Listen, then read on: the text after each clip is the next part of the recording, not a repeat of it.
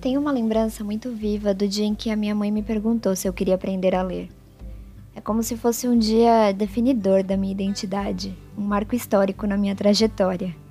Eu não sabia que era uma coisa que eu pudesse escolher, para ser assim bem honesta. E eu não sei como que os adultos responsáveis pelo feito se organizaram para que acontecesse.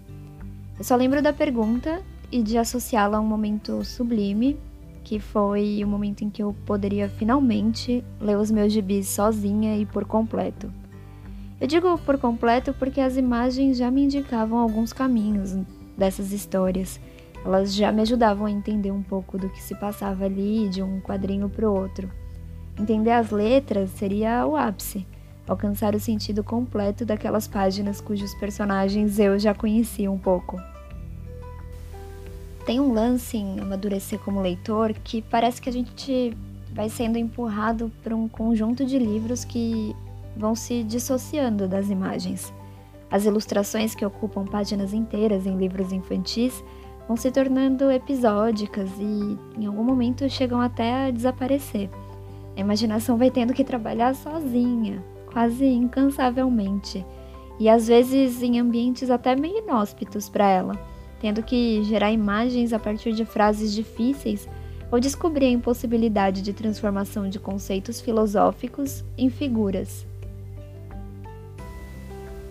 Porém, existem inúmeras histórias complexas demais para serem contadas apenas com palavras ou então só com imagens. Em alguns momentos, o jornalismo, por exemplo, procura aliar as duas técnicas diferentes, a do desenho e a da escrita, para aprofundar em alguns assuntos, seja com explicações gráficas de acontecimentos ou então narrando uma história no formato de quadrinhos. No fundo, as letras também são imagens, são símbolos gráficos desenhados sobre superfícies, e as imagens são construídas para serem interpretadas, lidas como as frases são lidas. Meu nome é Bárbara Carneiro e esse aqui é o Pitoresco.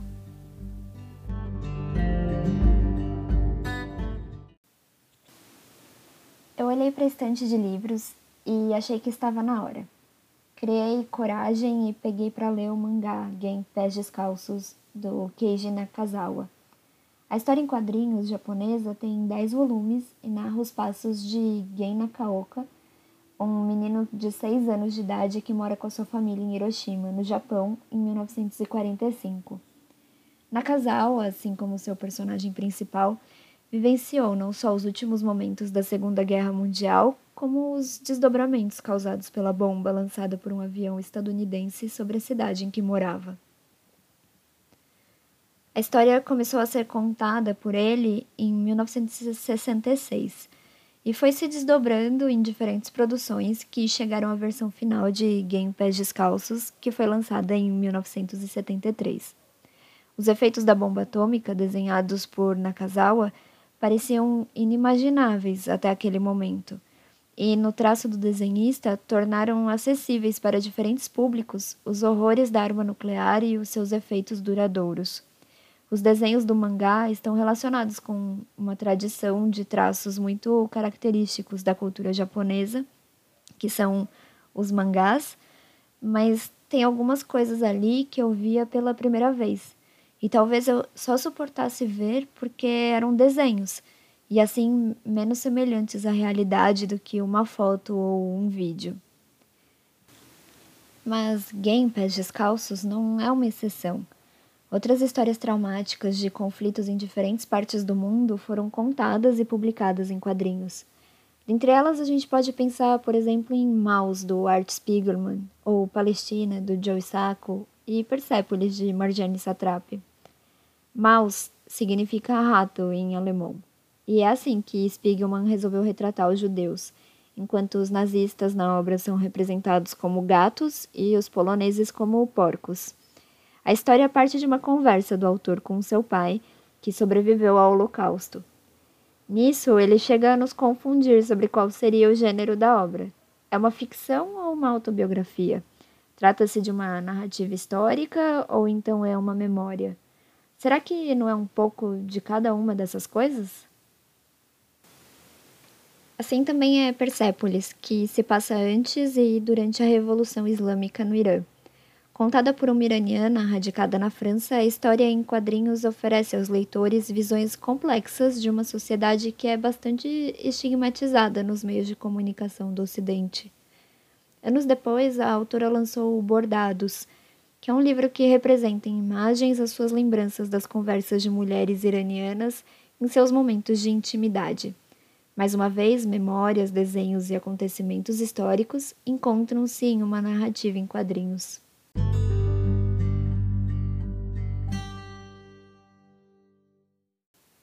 No Brasil, os quadrinhos também são usados para contar notícias. Eu conversei com o Norberto Liberator, que é jornalista por formação, ilustrador, cofundador e editor da revista Badaró. Eu perguntei a ele por que fazer jornalismo em quadrinhos. Bom, eu particularmente sempre desenhei, é, cheguei a cursar um ano e meio de artes visuais, na, no, como curso superior mesmo, né, antes de fazer jornalismo. É, e durante a graduação em jornalismo eu descobri essa possibilidade, né? descobri os trabalhos do Joe Sacco, do Art Spiegelman, é, da Marjane Satrapi e vários outros, e aí eu, eu tive vontade de fazer meu TCC, inclusive, chama Diasporados, uma reportagem em quadrinhos sobre a imigração, é, sobre refugiados, imigrantes aqui de Campo Grande, é, do, sobre a situação no Brasil, mas focada em Campo Grande. E ele foi todo em quadrinhos, é, foi a primeira reportagem em quadrinhos do Centro-Oeste, inclusive. É, e a partir daí eu tive vontade de continuar fazendo esse tipo de, de produção, de, de continuar nessa linguagem.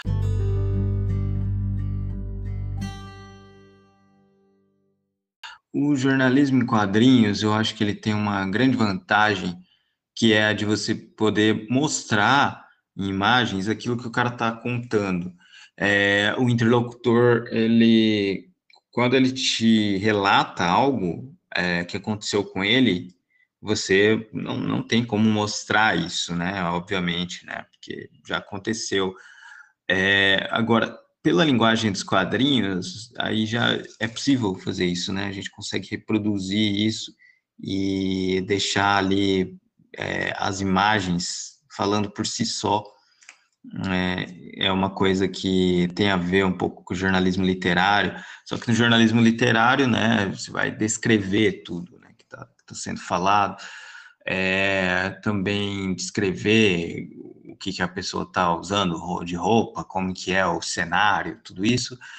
Os quadrinhos, eles já têm isso né, ali, então já nem precisa descrever. Mas, enfim, eu acho que a grande vantagem do, do jornalismo em quadrinhos é essa, você poder mostrar é, algo que, de outra forma, não seria possível você reproduzir, só pela ilustração mesmo, né, que é o, o interlocutor te narrar algo que aconteceu com ele, é, às vezes um, presenciou uma guerra, ou participou de alguma algum evento histórico ou, ou ele está relatando algo mais pessoal que aconteceu com ele, é, não sei. É, enfim, são coisas assim que você não teria como ir até o lugar ou que você não tem como mostrar ali, mas que com a linguagem dos quadrinhos você consegue.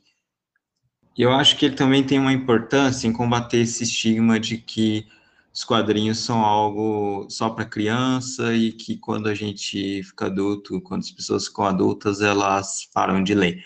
Né? Isso não é verdade, os quadrinhos podem ser utilizados para contar histórias complexas, para fazer jornalismo e várias outras coisas. E como é para vocês produzir jornalismo em quadrinhos fora do eixo Rio-São Paulo? Os quadrinhos, né, hoje em dia, sempre, aliás, no Brasil eh, tiveram como, como grande centro São Paulo, né, como qualquer outro aspecto da cultura, assim, né, da arte, né, o grande centro das artes no Brasil é São Paulo, é, jornalismo em quadrinhos também não é diferente, é, o Alexandre de Maio, que é um grande pioneiro aqui no Brasil, ele é um cara é, de São Paulo, começou contando histórias ali da periferia de São Paulo e tal. É, tem grandes jornalistas quadrinistas, né, paulistas, paulistanos. A gente tem um, uma abordagem que é, ela não é regionalizada, tipo, ela não é tão assim com foco regional, mas a gente trabalha bastante com é, temas que são daqui, mas que têm interesse nacional. Como, por exemplo, né, nós estamos no Mato Grosso do Sul, é o estado do Pantanal, também é o estado com maior índice, com um dos maiores índices de mortes de indígenas, é o segundo estado com maior população indígena do Brasil. Então, são questões que a gente traz, né? A gente tem dois ministros no governo Bolsonaro, teve o Mandetta e agora tem ainda a, a Tereza Cristina, né? A rainha do veneno. É, então a gente aproveita, né? Aproveitar é um termo estranho, né? Porque parece que é uma coisa boa, mas assim a gente usa disso para falar desses temas, para abordar mais profundamente, porque são realidades que têm interesse nacional e que a maioria não conhece. Por exemplo, é, quando estavam rolando os incêndios no Pantanal, a gente fez uma série de, de HQs, né, de, de matérias em quadrinho ou híbridas, né, de contexto corrido e, e quadrinhos, ilustrações, sobre esse tema. Né? Então, é, com certeza a temática tem a ver. A gente sempre aborda, sempre não, né? Mas a gente recorrentemente aborda a temática indígena, né? Que são coisas que provavelmente se nós estivéssemos no eixo Rio-São Paulo, é, por mais que nós tivéssemos interesse em falar sobre, nós é, soubéssemos da importância, não teríamos a proximidade para falar sobre isso, nem a sensibilidade também, talvez, porque estando perto a gente vê, né, muito mais, é, vê, vê de uma forma uh, muito mais próxima, né, muito, muito mais contundente. Eu queria que você falasse quais são suas principais referências na área do jornalismo em quadrinho. Bom, é, sobre referências, eu gostaria de começar falando dos meus colegas. Marina Duarte é uma grande artista, quadrinista, muralista, é, ilustradora digital e que também tem uma sensibilidade social incrível.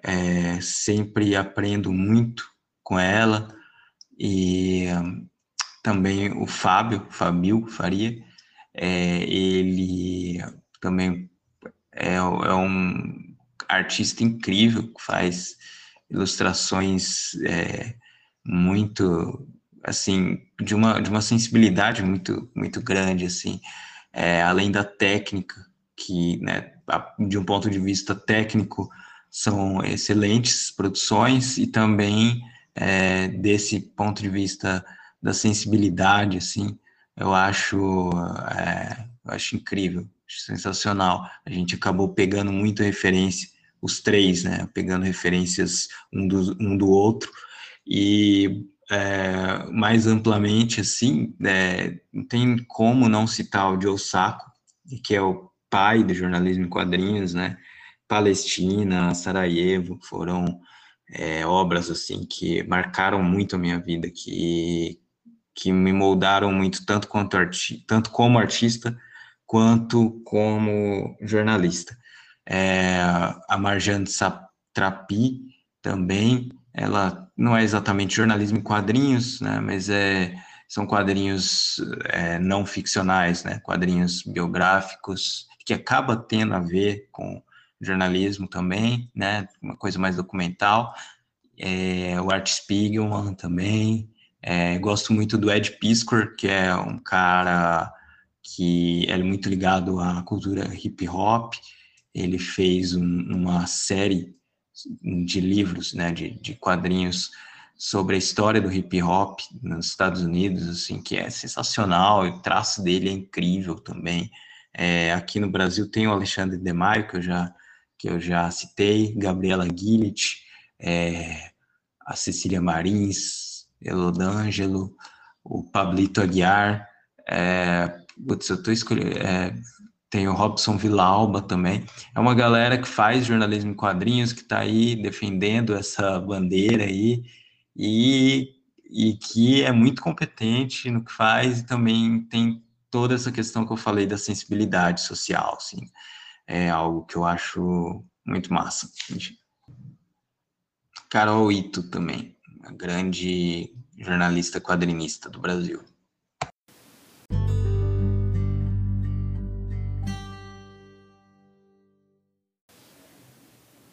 Nada novo o encontro entre jornalismo e histórias em quadrinhos. Muitos personagens que se consagraram nos gibis dividiram espaço nos jornais impressos com as palavras cruzadas, as charadas, os desafios. No Brasil, as revistas ilustradas têm uma tradição que remonta ao começo do século XX, muitas vezes empregando charges com um tom satírico, como era o caso de Amanha, O Malho, Fonfon e Careta, que eram alguns desses títulos. No período da ditadura civil-militar, o Pasquim tornou-se uma espécie de veículo contra a censura e os ditames morais do militarismo. No entanto, as ilustrações no jornalismo podem ter também uma função muito mais didática. Nesse assunto, eu pedi ajuda ao William Moore, que por nove anos trabalhou no jornal Folha de São Paulo. Eu perguntei a ele um pouco de como as imagens e os textos se encontram na sua vida e no tempo em que ele trabalhou com o jornalismo. Oi, tudo bem? Meu nome é William, William Moore. É, eu sou de formação, fiz letras, formado em letras pela USP, habilitação em alemão, e trabalhei nove anos com é, jornalismo na Folha de São Paulo, eu trabalhei em várias posições, desde infografista, que é o jornalista visual, até editor de vídeo, animador, é, captador, captei vídeo também. E apesar da minha faculdade ser de letras, eu trabalho desde jovem, muito jovem, adolescente, com imagem, né? Desde os 14 anos eu comecei a trabalhar com ilustração. E na verdade, quando eu fui para letras, já era uma tentativa de eu sair da ilustração e migrar para outra área, né? Só que acabou, de certa forma, a ilustração nunca saiu da minha vida. Eu sempre fui sugado de volta para a ilustração. É, uma das coisas que eu aprendi também, sempre me interessou essa interação da imagem e do texto, né? Desde o primeiro curso que eu fiz quando eu era adolescente, que foi de ilustração. Na verdade, eu nunca fiz curso de ilustração, era um curso de história em quadrinhos. Sempre me interessou muito a relação imagem e texto. E aí quando eu fui trabalhar no jornal, aí foi completa, né? A ideia do jornalista gráfico é conseguir traduzir em imagem aquilo que o texto que o jornalista escrito escreveu ou pesquisou. E uma das coisas que tem nessa relação é que assim, no texto é possível omitir informação ou contornar algumas informações que você não tenha. Já na imagem, no jornalismo gráfico, não é possível. Eu não posso desenhar algo ou contornar algo que não tenha sido pesquisado. Vamos dar um exemplo. Se você sabe que é, caiu um prédio, você pode descrever que o prédio caiu sem ter que dizer exatamente quais foram os andares que deram problema, que explodiram, que foram soterrados. Já no desenho, eu tenho que exatamente saber o tamanho do prédio, a quantidade de andares, aonde que deu problema, é, qual estrutura que permitiu ele cair, se ele caiu para um lado, para o outro, se ele caiu em pé. Então, o trabalho do jornalista gráfico ele exige uma pesquisa é, e um detalhamento que muitas vezes o texto não precisa. O texto, como eu disse, pode contornar informações, o desenho não.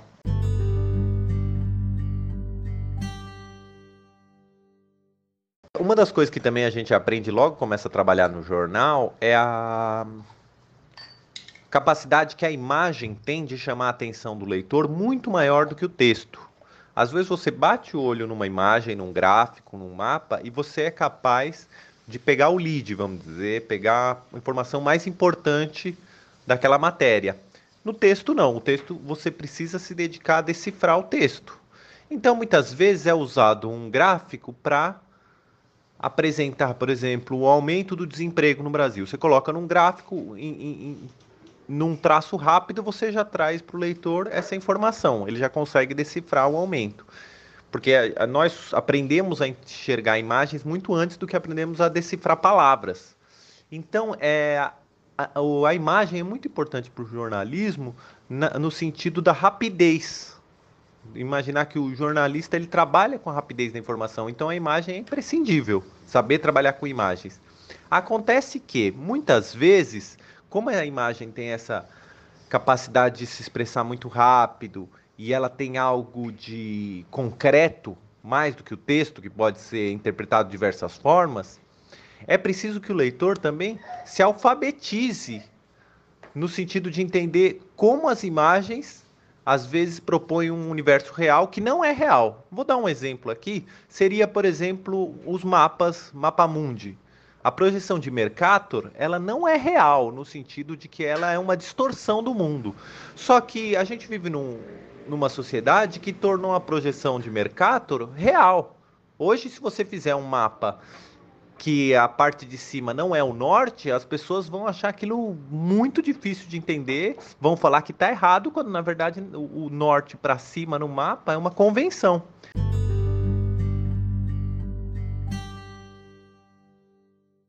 Outra coisa que eu gostaria de apontar sobre imagem do jornalismo é como às vezes as imagens que a gente constrói são carregadas dos nossos preconceitos, né? Por exemplo, muitas vezes você vai fazer um personagem, um bonequinho, assim, um ícone, que seja genérico. Vamos dizer, você vai mostrar a rota da construção de um lápis ah, dentro de uma fábrica. E aí os personagens que você vai desenhar como trabalhadores da fábrica, como eles vão ser? Vão ser magros? Vão ser gordos? De que etnia vão ser? Qual o tom de pele deles? Isso, muitas vezes, o desenhista ou a pessoa que trabalha com imagem acaba indo para um lugar comum, vamos dizer, dela, e pode ser carregado de preconceito. No jornal a gente debatia isso. Sempre que a gente podia não colocar tom de pele, a gente evitava. Vamos dizer, a gente desenhava personagenzinhos azuis, ou eram os azulitos e os laranjitos, ou laranja, ou uma cor que verdinho, uma cor que não denotasse é, um, é, uma raça, vamos dizer, uma etnia. Porque aquela informação não ia ajudar o leitor e talvez ia expor um preconceito nosso enquanto desenhista, enquanto jornalista. É uma, é uma questão, né?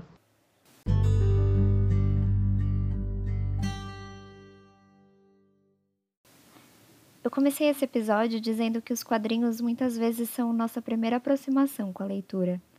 Mas eles também são parte dessa cultura visual em que estamos inseridos, em que as imagens estão em todos os lugares ocupando diferentes espaços das nossas vidas. Às vezes a gente nem se dá conta de toda a técnica envolvida naquela velha coleção de gibis que fica na estante, ou então na nova edição de capa dura de alguma história que circulava nas bancas de jornais. Contar uma história através de desenhos demanda entendimentos muito precisos sobre representação de corpos, os espaços, mas vai além disso. Como que o tempo passa de um quadrinho para o outro? Você já reparou nisso? Como que a gente entende entonação de voz, ou então como os personagens se movimentam em cena, e até mesmo as expressões faciais deles? Conversando com o Norberto e com o William, eu fiquei pensando como a gente vai aprendendo a ler os desenhos também. E então, esses desenhos que muitas vezes são usados para criar universos fantásticos passam a ter uma outra função, a de contar histórias difíceis de um mundo quase que insuportavelmente real.